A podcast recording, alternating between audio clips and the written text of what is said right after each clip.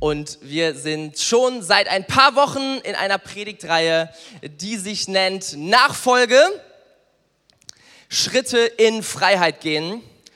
Und Nachfolge ist, finde ich, so ein starkes Thema. Wir haben vor einiger Zeit einmal als Jugendkirche gesagt, Nachfolge ist ein Thema, was uns so wichtig ist. Wir wollen das über das ganze Jahr setzen und wir wollen das ganze Jahr uns fragen, was heißt eigentlich Nachfolge? Wie sieht das ganz praktisch aus? Und ich fand es so ein starkes Thema und deswegen freue ich mich umso mehr, dass wir heute wieder bei diesem Thema gelandet sind.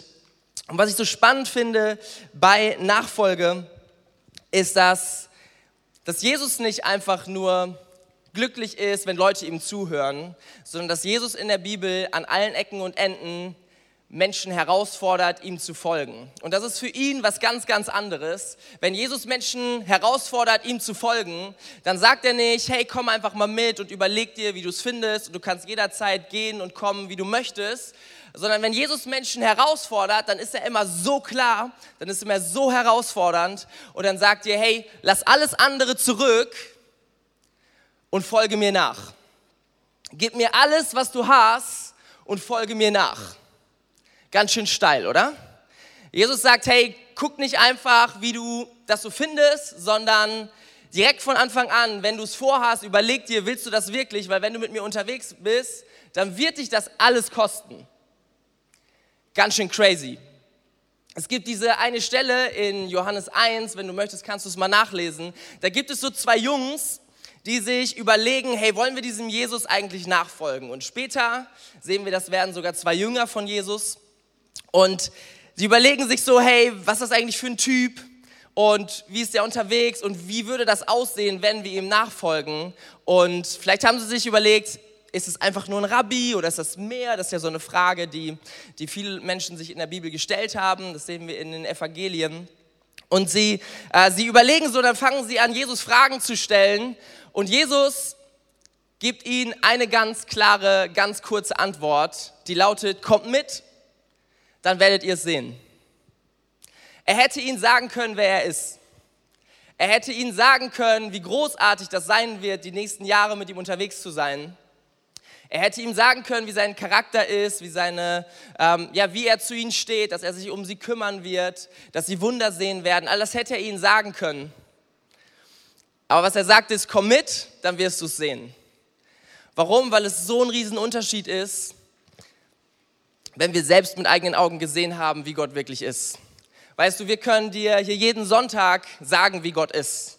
Du kannst in deine Kleingruppe gehen und vielleicht sagt dir jemand, hey Gott, habe ich so und so erlebt. Und das ist was total Cooles, das ist etwas, was wir brauchen. Wir müssen uns ermutigen gegenseitig, wir müssen uns gegenseitig als Gemeinschaft immer wieder zeigen, hey, da geht's hin, das ist unser Gott, wir brauchen diese Erinnerung. Ey, aber weißt du, es ist unbezahlbar, wenn du Gott selber nachgefolgt bist und du gesehen hast, wie er wirklich ist. Wenn du nicht nur Leute hast, die dir sagen, Gott ist dein Versorger, sondern wenn du wirklich sagen kannst, ich weiß, dass Gott mein Versorger ist. Warum? Ich habe es ausprobiert. Dass Gott wirklich mein Retter ist, habe ich nicht nur gehört, sondern ich habe es erlebt. Ich habe gesehen, was er in meinem Leben getan hat. Ich habe gesehen, dass ich es riskiert habe, dass ich gesagt habe, Gott, ich möchte dir alles geben. Ich habe riskiert, diesen Deal einzugehen. Gott, ich möchte dir alles geben. Ich möchte dir nachfolgen, egal was es mich kostet. Aber ich weiß, dass es sich gelohnt hat. Ich weiß, dass mein Gott gut ist. Und ich weiß, dass mein Gott mich niemals alleine lässt. Hey, was für ein Unterschied, ob wir das mal gehört haben oder ob wir gesagt haben, hey, ich lasse mich drauf ein und ich möchte diesem Gott folgen. Es ist so verrückt. Jesus fordert alles von dir, aber er bietet dir auch alles von ihm an. Und das ist so viel mehr. Das ist so viel mehr. Hey, wir wollen heute reinschauen in, ähm, in etwas, was mit Jüngerschaft und mit Nachfolge so sehr zu tun hat. Und das ist das Thema unserer Prioritäten unsere Prioritäten in unserem Leben. Wie können wir die richtigen Prioritäten setzen und was sind überhaupt die richtigen Prioritäten? Äh, Prioritäten kommen immer dann ins Spiel, wenn wir merken, wir haben so viele Optionen. Wie soll ich mich jetzt entscheiden? Wir leben aktuell in der Menschheit, die am allermeisten Optionen jemals hatte. Wir können uns bei so vielen Dingen so viel entscheiden und das müssen wir. Wenn wir keine Prioritäten setzen, dann sind wir einfach verloren. So, dann passiert in unserem Leben irgendwas. Wir werden dazu gezwungen, Prioritäten zu setzen. Und unser Leben ist immer ein Abbild von dem, wofür wir uns entscheiden. Wenn du dir zum Beispiel mal überlegst, so, wir würden heute alle zusammen nach Hause zu dir kommen und wir würden eine Wohnungsbesichtigung machen. Machen wir nicht, keine Angst. Und wenn, dann kündigen wir uns an und dann darfst du nochmal durchsaugen und so. Das kennen wir alle. Keiner von uns mag das, wenn plötzlich ein paar Leute vor der Tür stehen und du hast keine Ahnung. Vielleicht du schon, aber die meisten nicht. Und stell dir vor, wir stehen vor deiner Wohnungstür, vor deiner Haustür, vor deiner Zimmertür und wir würden einfach mal klopfen und sagen, hey, können wir mal reingucken und können wir mal schauen, was das Abbild so deiner Wohnung über dich sagt und über deine Prioritäten. Und es würde so unterschiedlich aussehen. Der eine hat einen riesig großen Kühlschrank, weil Essen ihm wichtig ist und weil er vielleicht kühle Getränke mag. Der andere hat ein riesig großes Sofa und das war ihm einfach wichtig. So, er hatte nur ein paar Quadratmeter Platz, aber er braucht ein riesengroßes Sofa, weil das ist ihm einfach wichtig und das kannst du niemandem vorwerfen. Aber wenn jemand sagt, hey, ich, das ist meine Priorität, dann ist das seine Priorität. So, wir haben alle eine gewisse Quadratmeteranzahl in unserer Wohnung oder in unserem Haus, in unserem Zimmer, die wir selbst gestalten können. Und jedes Zimmer, jede Wohnung, jedes Haus, was hier anwesend ist, durch uns vertreten, sieht so anders aus. Warum ist das so? Weil wir alle ein anderes, einen anderen Blick auf unser Leben haben, weil wir andere, alle eine andere Perspektive haben und weil wir alle irgendwie andere Prioritäten setzen. Ich hatte letztens so einen Moment, da habe ich meinen Sohn gesehen, wie er, es jetzt zwei, dreiviertel Jahre, wie er so in der Küche sich so die Teller rausholte und auf den Tisch stellte und dann holte er sich was zu essen. Und dachte ich, wow, ganz schön selbstständig. Und dann habe ich mich so ganz kurz gefragt, was würde passieren, wenn ich ihn mal 24 Stunden alleine lassen würde? Würde ich nicht machen, kein Erziehungstipp, auf gar keinen Fall. Aber ich habe so gedacht, so mittlerweile wird er das schon irgendwie hinkriegen, so 24 Stunden. Aber die Wohnung wird danach sehr viel anders aussehen als vorher. Warum? Weil er so andere Prioritäten hat. Er hat andere Prioritäten, was Ordnung angeht, was die Unversehrtheit von bestimmten Gegenständen angeht, so andere Prioritäten, was Wasserverbrauch angeht. So alle Eltern, ihr wisst Bescheid, Badezimmer nach dem Baden sieht immer richtig gut aus, wenn du da mal zu lange weg bist. Sind so andere Prioritäten. Es wäre so interessant mal zu sehen, wie sähe unsere Wohnung aus, wenn wir mal 24 Stunden nicht da wären. So, wir sehen, unsere Prioritäten kreieren unser Leben. Das, was wir leben, das, was wir nach außen hin zeigen und was in uns lebt, ist ein Abbild von unseren Prioritäten. Vielleicht Prioritäten, die du bewusst hast, vielleicht auch Prioritäten, die dir gar nicht so bewusst sind. Aber unsere Prioritäten, die gestalten unser Leben in einem sehr, sehr, sehr, sehr hohen Maß. Und wir wollen heute mal reinschauen, was sagt Gott eigentlich über Prioritäten, was hat Jesus gelehrt über Nachfolge und über unsere Prioritäten. Wir steigen ein in eine Predigt, die Jesus gehalten hat, wo es um Nachfolge pur geht, die sehr herausfordernd ist. Und zwar ist es die Bergpredigt. Und das Ganze lesen wir in Matthäus 6 ab Vers 31. Und ich lese es mal vor. Hört auf, euch Sorgen zu machen um euer Essen und Trinken oder um eure Kleidung. Warum wollt ihr leben wie die Menschen, die Gott nicht kennen und diese Dinge so wichtig nehmen? Euer himmlischer Vater kennt eure Bedürfnisse. Macht das Reich Gottes zu eurem wichtigsten Anliegen. Lebt in Gottes Gerechtigkeit und er wird euch all das geben, was ihr braucht. Deshalb sorgt euch nicht um morgen, denn jeder Tag bringt seine eigenen Belastungen. Die Sorgen von heute sind für heute genug. Also kurzer, kurze Zusammenfassung. Die wichtigen Stichpunkte sind, hört auf, euch zu sorgen um dies und jenes und macht das Reich Gottes zu eurem wichtigsten Anliegen. So, du könntest den Eindruck vermitteln, Gott sagt, hey, kümmere dich einfach um gar nichts, sondern leb einfach nur für ihn. Und ich glaube, das ist nicht das Bild, was uns die gesamte Bibel zeigt, sondern das will ich vorwegnehmen. Die Bibel zeigt uns, dass wir gute Verwalter sein sollten. Die Bibel zeigt uns, dass es sich lohnt zu planen, dass es sich lohnt, Dinge zu überlegen, unseren, unsere Finanzen zu haushalten, äh, zu schauen, hey, wie gehen wir mit unserer Zeit um und mit all diesen Ressourcen, die uns zur Verfügung gestellt sind. Wir sollen gute Verwalter sein, aber gleichzeitig sagt Gott, bleib da nicht stehen, weil du alleine wirst es nicht in deiner Hand haben. Du alleine wirst nicht alles beeinflussen können. Du alleine wirst an Punkte kommen, wo du anfäng, anfangen musst, aus menschlicher Sicht dir Sorgen zu machen. Du wirst an diesen Punkt kommen, wo du merkst, das, was ich habe, das, was ich tue, so viel ich mir Mühe gebe, es reicht nicht aus. Es reicht nicht aus. Und davor steht jeder von uns. Egal, ob du mit Gott unterwegs bist oder eben nicht. Aber Jesus spricht klar rein, was er für richtig hält, was unsere Priorität sein sollte. Und diese Priorität nennt er, macht das Reich Gottes zu eurem wichtigsten Anliegen. Ich will mit euch ein bisschen, bisschen reinstarten in das Thema, was ist eigentlich das Reich Gottes?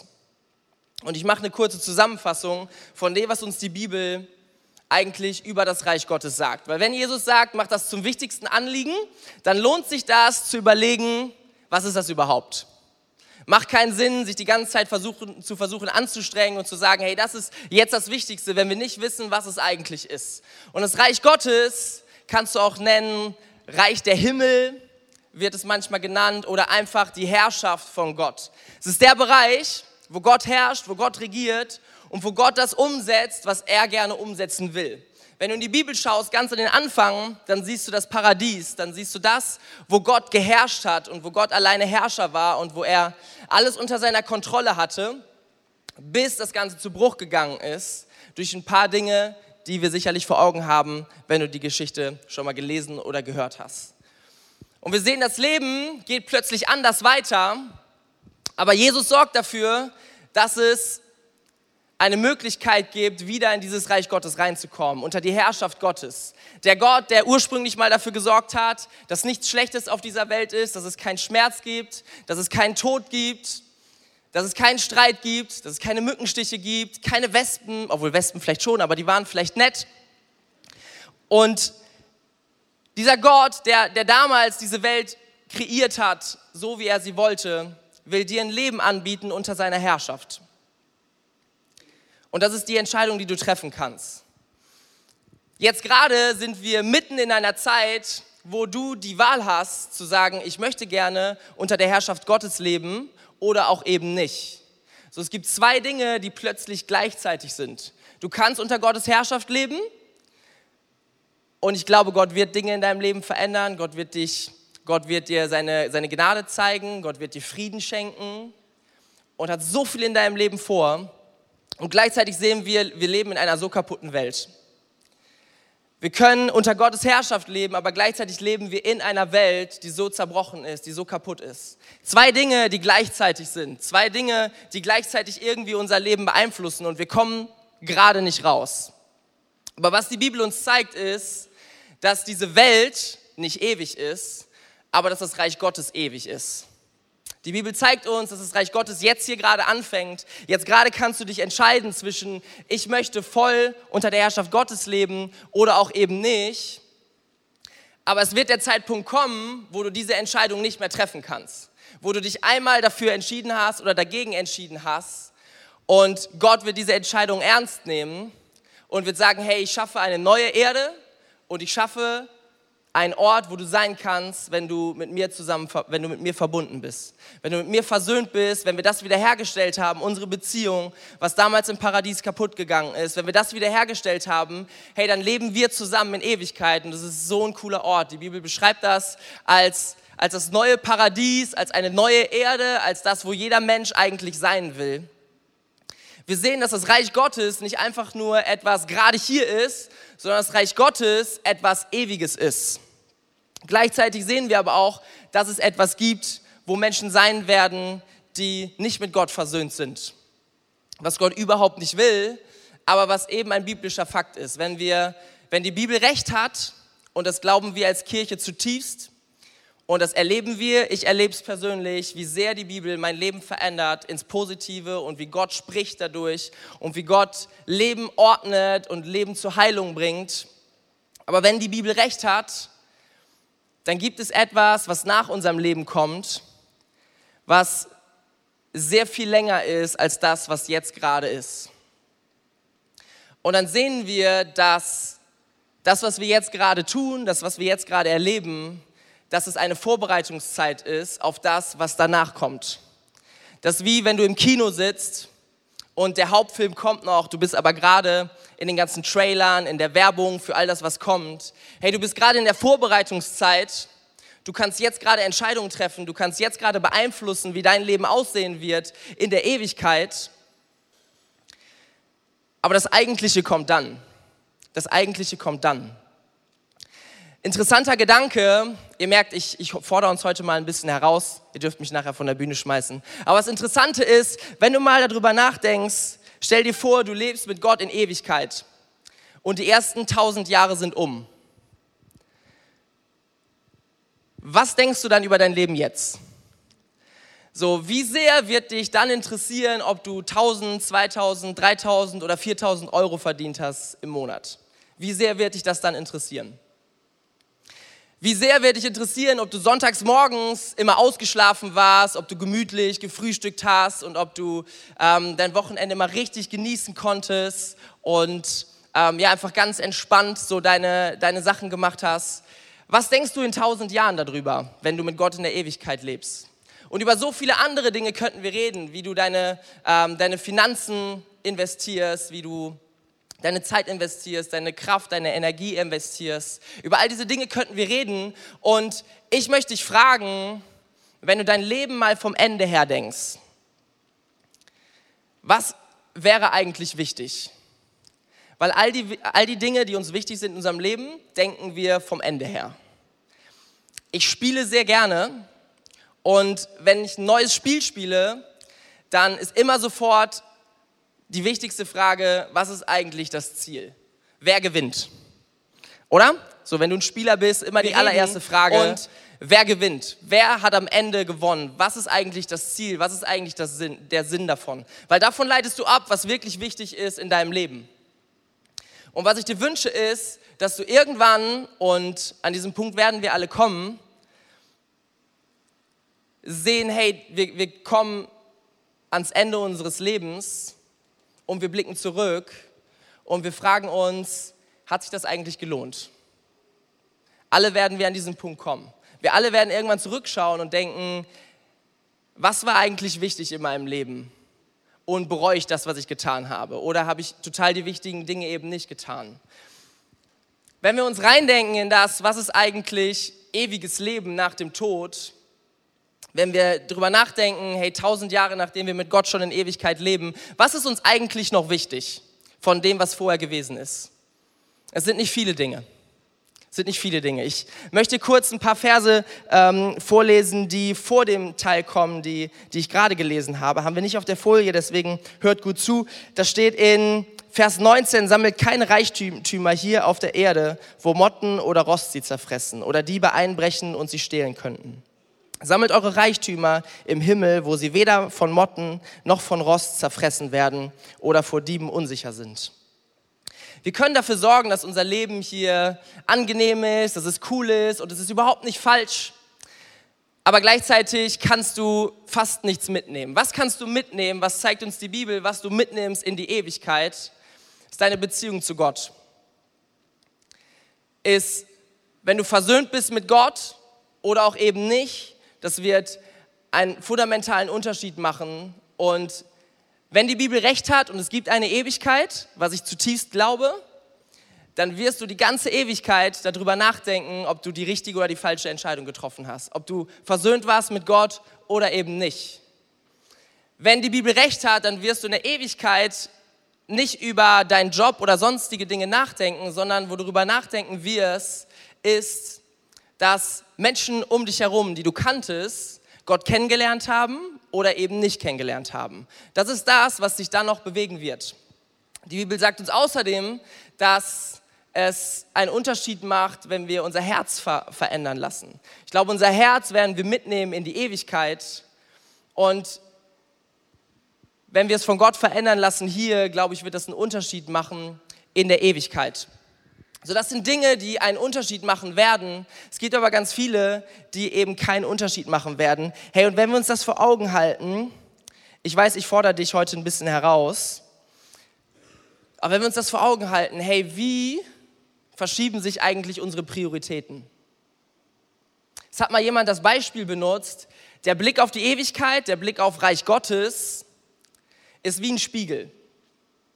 Du guckst in einen Spiegel und ich stelle mir jetzt mal vor, ich gucke gerade in einen Spiegel rein und dann, wer guckt zurück? Das bist du selber. Was siehst du? Du siehst das, was vor dem Spiegel steht. Wenn ich jetzt in den Spiegel reingucken würde, ich würde jemanden sehen, der ein kariertes Hemd anhat und ein Mikro in der Hand hat. Aber was würde passieren, wenn ich, wenn ich genau reingucke? Es würde jemanden stehen, der das Mikro zum Beispiel in der linken Hand hat. Wenn ich das rechte Auge zumachen würde und ich würde mich im Spiegel sehen, dann würde ich jemanden sehen, der das linke Auge zu hat. Ist komisch, oder? Ist komisch. Ein Spiegel zeigt die Dinge, die da sind, aber er wechselt die Position. Ein Spiegel spiegelt etwas zurück, was anders angeordnet ist. Vorne wird hinten, hinten wird vorne, rechts wird links, links wird rechts. Und ich glaube, der Blick auf die Ewigkeit ist genau dasselbe. Wir haben vielleicht dieselben Sachen in unserem Leben drin, aber Gott ordnet das anders an, was wir in unserem Leben haben.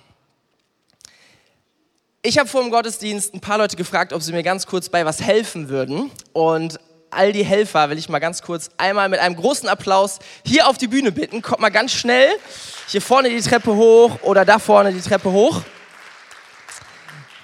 Jawohl, jawohl, jawohl. Ihr dürft noch weiter applaudieren, sind noch nicht da.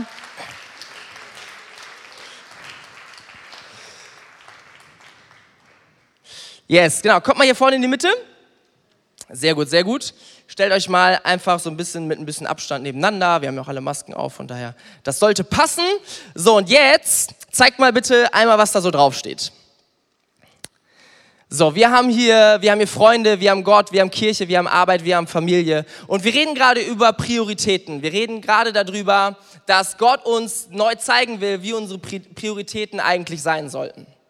So, und jetzt würde ich gerne mit euch mal zusammen versuchen, das zu sortieren und einfach mal zu überlegen, hey, was ist eigentlich das Wichtigste? Wenn wir 1, 2, 3, 4, 5 haben, wie muss unser Leben eigentlich aussehen, wenn wir darüber nachdenken? So, und wir könnten jetzt ähm, anfangen, hier Kaleb hat das Schild Kirche in der Hand. So, wir könnten jetzt überlegen, hey, Reich Gottes ist das, was ewig ist. Reich Gottes ist das, was dann immer noch existieren wird. Und Kirche ist irgendwie ja so der Inbegriff davon. Kirche ist ja irgendwie so, Christen kommen zusammen, die Gemeinschaft der Nachfolger Gottes, die zusammen dafür eintreten, dass Menschen Gott kennenlernen, dass Gott präsent ist. Und so, wir könnten jetzt zum Beispiel sagen, Kirche scheint sehr, sehr wichtig zu sein. Deswegen lasst uns in unserem Leben Kirche nach ganz, ganz vorne stellen. So, Kaleb, kannst du mal einmal hier rüberkommen? Ihr rutscht mal ein bisschen weiter. So, wir, wir stellen jetzt mal Kirche an die Nummer eins. Dann könntest du aber genauso gut sagen, hey, aber wir haben gerade gehört, unsere Beziehung zu Gott, die ist auch ewig. Und unsere Beziehung zu Gott, die ist ja eigentlich das, was am aller, allerwichtigsten ist, weil dass ich mit Gott versöhnt bin, das macht einen riesen Unterschied für die Ewigkeit. Deswegen, Solveig, komm mal ganz kurz nach vorne, wir schieben, wir schieben dich mal ganz nach links, weil wir könnten sagen, hey Gott, meine Beziehung zu Gott ist das aller, aller, aller, allerwichtigste. Wer sagt Amen? Amen. So, das ist das, wo wir, was wir in der Kirche ähm, wo wir in der Kirche drüber reden. So, dann könnten wir sagen, lass uns mal die anderen drei Bereiche angucken. Und wir fangen mal mit Familie an. Du könntest jetzt sagen, hey, Familie, wenn ich da mal so recht drüber nachdenke, und ich, du bist vielleicht, du bist vielleicht ein Elternteil, und dann denkst du drüber nach, hey, meine Kinder, kennen die eigentlich schon Gott? Oder kennen sie nicht Gott? Und wir merken plötzlich, da steckt irgendwie was von der Ewigkeit mit drin, da steckt irgendwie was von Reich Gottes mit drin. Du könntest über Familie nachdenken und du könntest sagen, Familie hat so einen Einfluss nach außen und Familie kann so stark dazu beitragen, dass Gutes in diese Welt reinkommt. Deswegen müssen wir eigentlich sagen, hey, Familie ist Reich Gottes. Wir müssen Familie eigentlich ziemlich weit nach vorne stellen. Weil wir hier in der Kirche sind, komm mal bitte einmal, Missy, stellen wir, stellen wir sie mal hier hin. Karl, er mal einmal darüber. So, das ist oft, wie wir es, oft, wie wir es vielleicht anordnen. Und dann haben wir hier Gott, dann haben wir Familie, dann haben wir Kirche. Vielleicht würdest du auch sagen, nein, Kirche ist eigentlich noch ein bisschen wichtiger. Ähm, das hängt vielleicht ein bisschen davon ab, wie du das Ganze siehst. So, du könntest das vielleicht auch tauschen. Aber dann guckst du plötzlich auf deine Freunde. Und dann erkennst du, hey, meine Freunde, die kennen Gott überhaupt nicht. Und dann denkst du, hey, ich möchte, dass sie eine faire Chance haben, Gott kennenzulernen. Und wenn ich sie nicht Gott vorstelle, wer wird es dann tun? Und was werde ich in der Ewigkeit darüber denken, ob ich es jetzt getan habe oder ob ich es nicht getan habe? Deswegen könntest du sagen, hey, komm mal ganz schnell hier rüber, Janek. Wir müssen dich irgendwo noch hier zwischenpacken. Ich habe keine Ahnung wo, aber irgendwie scheinst du sehr wichtig zu sein. Die Lebensbereiche fangen schon an, sich hier gegenseitig abzusprechen. Und dann merkst du, ein Riesenbestandteil meines Lebens ist eigentlich Arbeit. Und das scheint dann ja nicht so wichtig zu sein, oder? So Arbeit scheint ja irgendwie da nicht dazuzugehören, aber dann denkst du vielleicht ein bisschen weiter und überlegst, hey, wenn ich doch so viel Zeit meines Lebens auf der Arbeit verbringe, hat das nicht auch einen Einfluss auf Menschen? Habe ich da nicht super viele Kontakte? Bin ich nicht eigentlich ein Licht für diese Welt, ein Licht in der Dunkelheit, wie die Bibel uns das sagt, wie wir das in Matthäus lesen können? Und dann denkst du plötzlich, hey, eigentlich ist meine Arbeit ein Riesentool, um Reich Gottes zu bauen. Eigentlich ist meine Arbeit total wichtig und ich sollte meine Arbeit überhaupt nicht vernachlässigen. Ich sollte meine Arbeit überhaupt nicht unter den Scheffel stellen. Und jetzt haben wir ein richtiges Problem, Leute. Wir haben ein richtiges Problem, weil wo sortieren wir das jetzt ein? Also wenn wir mal wirklich überlegen, dann müssten wir jetzt gucken, ja, wo kriegen wir den Dan jetzt unter? Keine Ahnung. Wir merken, dieses Konzept von 1, 2, 3, 4, 5 kommt irgendwie an seine Grenze, weil alles irgendwie Reich Gottes ist, weil alles irgendwie wichtig ist, weil alles irgendwie unterkommen sollte in unserem Leben. Überleg mal, du würdest eine Sache davon abkappen. Es würde etwas richtig Krasses fehlen. Wenn du plötzlich beschließt, ich habe nur noch Zeit mit Gott und ich werde ab jetzt nicht mehr arbeiten gehen, weil meine Arbeit ist nicht ewig, aber meine Beziehung zu Gott ist ewig. Ich werde nur noch in meine Beziehung zu Gott investieren. Du wirst merken, früher oder später, da ist ein Haken dran. Wenn du plötzlich sagst, ich werde nur noch mein Leben in der Kirche verbringen, wo ist die Kirche? Da ist die Kirche. Ich werde nur noch mein Leben in der Kirche verbringen, Tag und Nacht. Und alles, was ich habe, werde ich hier lassen. Und ob ich meine Freunde sehe oder ob ich überhaupt Freunde habe, das wird sich zeigen. Du wirst sehen, da ist ein Haken dran. Du wirst sehen, irgendwie fehlt was in deinem Leben. Und wir könnten jeden Bereich durchgehen. Du kannst auch deine Beziehung zu Gott nicht kappen. Du kannst auch nicht sagen, hey, ich lebe jetzt, ich bin jetzt nur noch missionarisch unterwegs. Ich werde jetzt nur noch Menschen von Gott erzählen. Und ob ich selber eine Verbindung habe zu Gott, du wirst merken, da ist ein Haken dran. Irgendwas funktioniert an diesem Punkt nicht. Wir sehen, wir können nicht 1, 2, 3, 4, 5 denken, sondern wir müssen das Ganze anders anordnen. Und ich will euch einmal bitten, macht mal einen Kreis. Missy, komm mal nach vorne. Genau, rutscht mal so ein bisschen. Nee, so nach vorne ist cool. Genau. Ja, nee, nach vorne gucken. Sehr schön, sehr schön. Zeigt mal eure Schilder weiter. Dann kommen wir noch ein kleines bisschen nach vorne. So, wir sehen, wenn wir Reich Gottes in die Mitte stellen, wenn wir, wenn wir Jesus in die Mitte stellen, wir haben plötzlich ein ganz anderes Modell, weil wir nicht in 1, 2, 3, 4, 5 denken, sondern alles ist irgendwie miteinander verbunden. Wenn ich euch jetzt bitten würde, ganz schnell im Kreis zu rennen, was ich nicht tue, sondern bleibt, bleibt einfach stehen, weil so schnell werdet ihr es nicht schaffen. Da werdet ihr irgendwann sehen, wenn sie schnell genug wären, was sie nicht können, aber wenn sie so schnell wären, dann würdet, würdet ihr sehen, irgendwie verschwimmt das Ganze so plötzlich ineinander. Plötzlich siehst du, es geht gar nicht um nur das, nur das und immer das vor dem, sondern es geht darum, dass Leben einfach alles braucht. Und das Leben und die verschiedenen Lebensbereiche ineinander übergehen, dass sie ineinander greifen. Und du kannst nicht sagen, ich werde mein Leben nur noch Zeit mit Gott verbringen. Ich weiß, ihr schmeißt mich von der Bühne. Ich weiß, ich werde hier nie wieder hoch, hoch dürfen. Aber du kannst in deinem Leben nicht nur Zeit mit Gott verbringen. Du wirst sehen, da ist ein Haken dran. Es ist total cool, Zeit mit Gott zu verbringen. Und wenn du es nicht tust, dann wirst du merken, es fehlt dir etwas. Und vielleicht merkst du das jetzt gerade, dass dir das fehlt, Zeit mit Gott in deinem Leben zu haben. Aber wenn du dieses Modell siehst und sie würden sich jetzt schnell genug drehen, dann würdest du sehen, irgendwie spielt alles zusammen. Und dann gibt es Phasen in unserem Leben, wo wir mal das eine etwas höher halten als das andere. Jetzt steht Missy zum Beispiel gerade hier vorne, halt mal dein Schild ein bisschen höher. So, wenn wir auf die letzten zwei Jahre zurückdenken, sah unser Leben irgendwie ein bisschen anders aus, als es vorher aussah. So, ich weiß nicht, ob du dich erinnerst, waren so irgendwie so ein paar Sachen.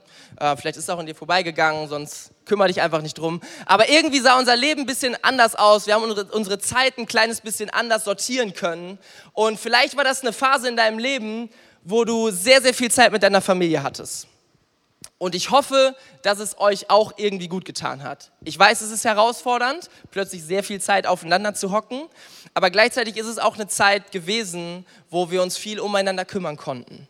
Und vielleicht ist das eine Phase, wo du, wo du wirklich ihr als Familie seid zusammengewachsen, ihr habt euch noch besser kennengelernt und du hast dich viel um Menschen gekümmert, die dir nahe sind. Genauso könnten wir vielleicht Freunde hochheben. Janek, heb mal Freunde hoch. Vielleicht hast du gesagt, hey, ich kann gerade bestimmt, bestimmte andere Dinge nicht tun, aber meine Zeit, die will ich irgendwie mit meinen Freunden Kontakt haben. Vielleicht war es auch eine Zeit, wo du Kirche, Kaleb, halt's mal runter, wo du Kirche gesagt hast, hey, ich bin so beschränkt, Kirche ist mir irgendwie wichtig, aber wo du gesagt hast, hey, Kirche ich, bin, ich kann gerade, was soll ich denn tun? So, wir haben Livestream-Gottesdienste und da dürfen nicht viele Leute hin. Und vielleicht war das eine Zeit, wo du dieses Schild ein bisschen weiter runtergehalten hast, weil du auch keine andere Wahl hattest, weil du nicht wusstest, wie du es anders machen könntest. Und was ich dir sagen will ist, hey, es ist okay, weil es eine Phase in deinem Leben ist. Und ob du Single bist oder ob du eine Familie mit, mit vielen Kindern hast, es macht so einen Unterschied und unterschiedliche Phasen sind so unterschiedlich. Der Punkt ist, du darfst in deinem Leben nichts von all dem kappen. Und du solltest sehr, sehr gut aufpassen, dass du kein Schild so tief hängst, dass es dir irgendwann verloren geht. Dass du zu viel in irgendwas rein investierst und du verlierst deine Familie und du hast, kein, du hast keinen Draht mehr zu den Menschen, die eigentlich die am wichtigsten sein sollten. Dass du nur in, in bestimmten Dingen gedanklich unterwegs bist, aber du hast gar keine Freundschaften mehr. So, das, das merken wir alle, wenn wir darüber nachdenken. Das darf uns niemals passieren. Aber es gibt Phasen, wo wir das eine mal höher hängen als das andere. So wir als Familie, ähm, wir haben auch gemerkt, über, über die letzten anderthalb Jahre, Kirche war irgendwie ein bisschen anders. Und hey, früher, was wir alles gemacht haben, so ich bin Jugendpastor, ist auch gleichzeitig ja meine Arbeit und wir haben so viel ähm, so viel gemacht mit, mit Tracks. Wir hatten, wir hatten Freizeiten, wir hatten Wohnwochen und immer eins nach dem anderen. Und es war wirklich eine Zeit, wo deutlich weniger davon da war, obwohl es mein Job war, als zuvor. Was wir jetzt entschieden haben, ist für, für die zweite Jahreshälfte, ey, es gehen Dinge nach vorne, wir haben Möglichkeiten.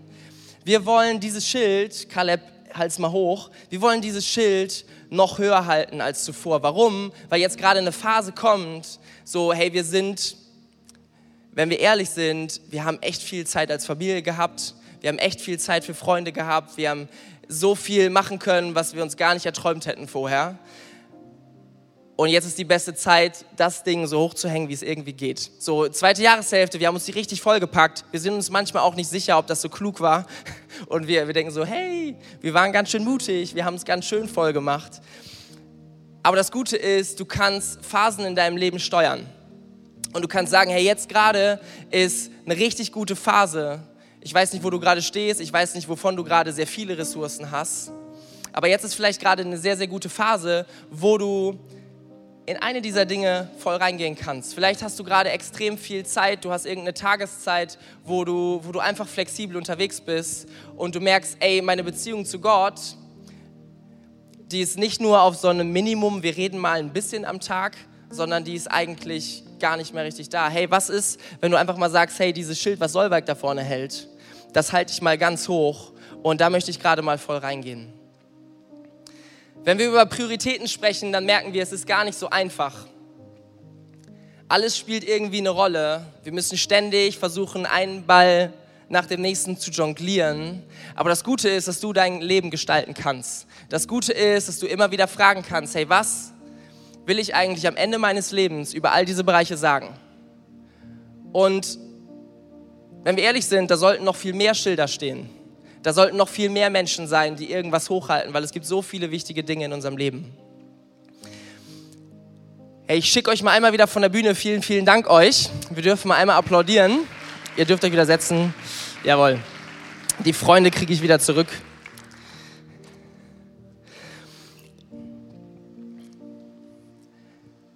Und ich will dich einfach einladen, genau an diesem Punkt, mal da, wo du jetzt gerade bist, aufzustehen. Vielleicht sitzt du gerade zu Hause und du denkst über die Sachen nach, über die wir gerade geredet haben, dann geh jetzt in eine Gebetshaltung. Vielleicht machst du deine Augen zu, vielleicht steckst du Gott deine Hände entgegen und fängst an, mit ihm zu reden. Hey Gott, wie willst du eigentlich mein Leben sortieren? Wie sind eigentlich all diese wichtigen Dinge, wie sollte ich sie jetzt gerade anordnen? Im Blick darauf, dass dieses Leben eine Vorbereitung für das ist, was danach wirklich kommt. Und als allererstes will ich eine Frage stellen an dich, wenn du sagst, hey, ich weiß gar nicht, ob ich mit Gott versöhnt bin. Ich weiß gar nicht, ob, ob ich eine echte Beziehung zu ihm habe, ob, ob er wirklich in meinem Leben ist. Da möchte ich dir gleich eine Gelegenheit geben, in der du das ganz einfach klären kannst, weil wir sehen, dass Gott ein Gott ist, der dich beim Wort nimmt. Und wenn du ihm sagst, komm in mein Leben, ich will dich kennenlernen, komm in mein Leben, ich möchte dir nachfolgen, dann nimmt er das sehr ernst.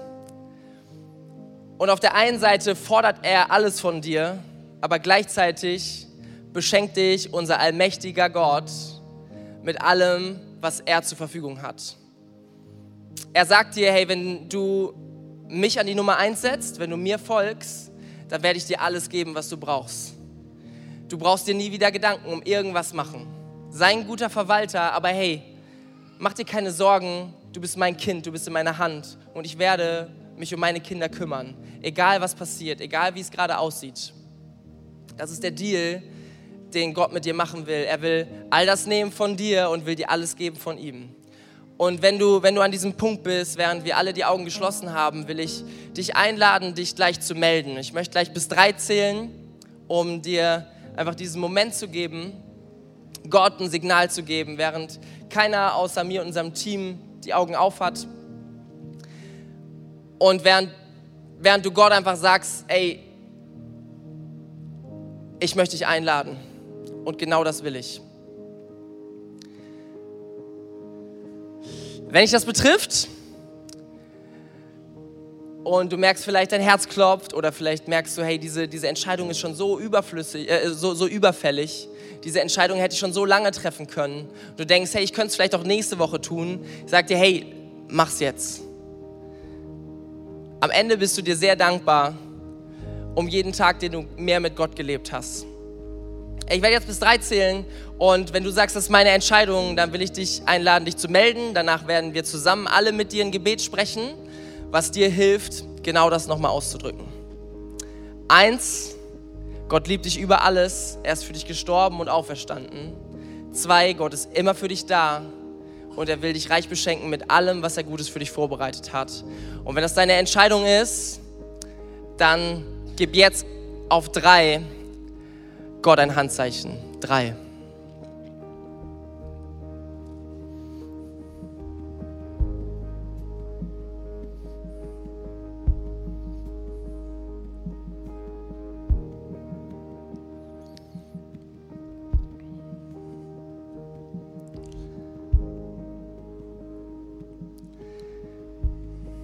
Was für ein Moment,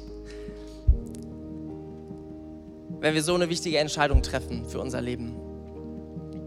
Hey, und egal was gerade so in dir abgeht, ob du sagst, hey, ja, das ist meine Entscheidung und ich heb meine Hand oder, boah, ich kann das jetzt gerade nicht.